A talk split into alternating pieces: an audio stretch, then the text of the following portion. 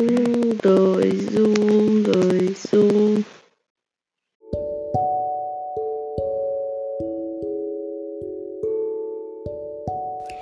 Oi, boa noite. O meu grupo escolheu Reggio Emília.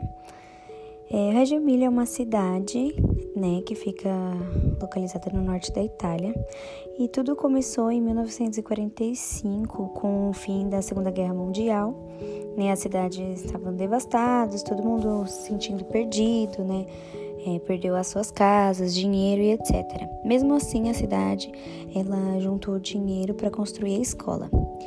Mas é, esse foi um projeto né, idealizado pelo pedagogo Lawrence Malaguti, acho que fala assim.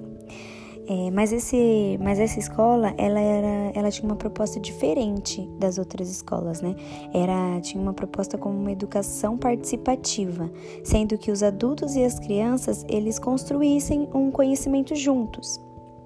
Essa proposta, ela tinha como intenção de mostrar é, a abordagem pedagógica voltada para a criança como protagonista, né?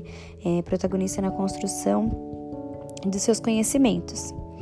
A pedagogia de Reggio Emilia, ela tem como prioridade a escuta e o reconhecimento das múltiplas potencialidades de cada criança no seu interior, no seu individual, né?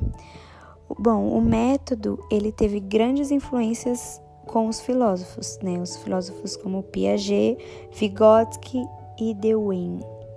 E os, os pedagogos também, como a Maria Montessori e as irmãs Agosoni e, o Bruno Ciari. Essa abordagem educacional, ela se destacou, como eu já disse no começo, né? Ela se destacou por ser uma educação é, inovadora. Né? Desde sua origem, ela sempre teve uma proposta diferente das outras. É, e pela quebra de tradições, porque era sempre o professor como protagonista, né, na frente de todo mundo, com todo mundo sentado, e essa abordagem de, de Reggio Emília não, era uma abordagem que os professores é, era uma troca de, de ensino, né? Uma troca de aprendizado. Os alunos é, aprendiam com os professores, os professores aprendiam com os alunos é, e vice-versa.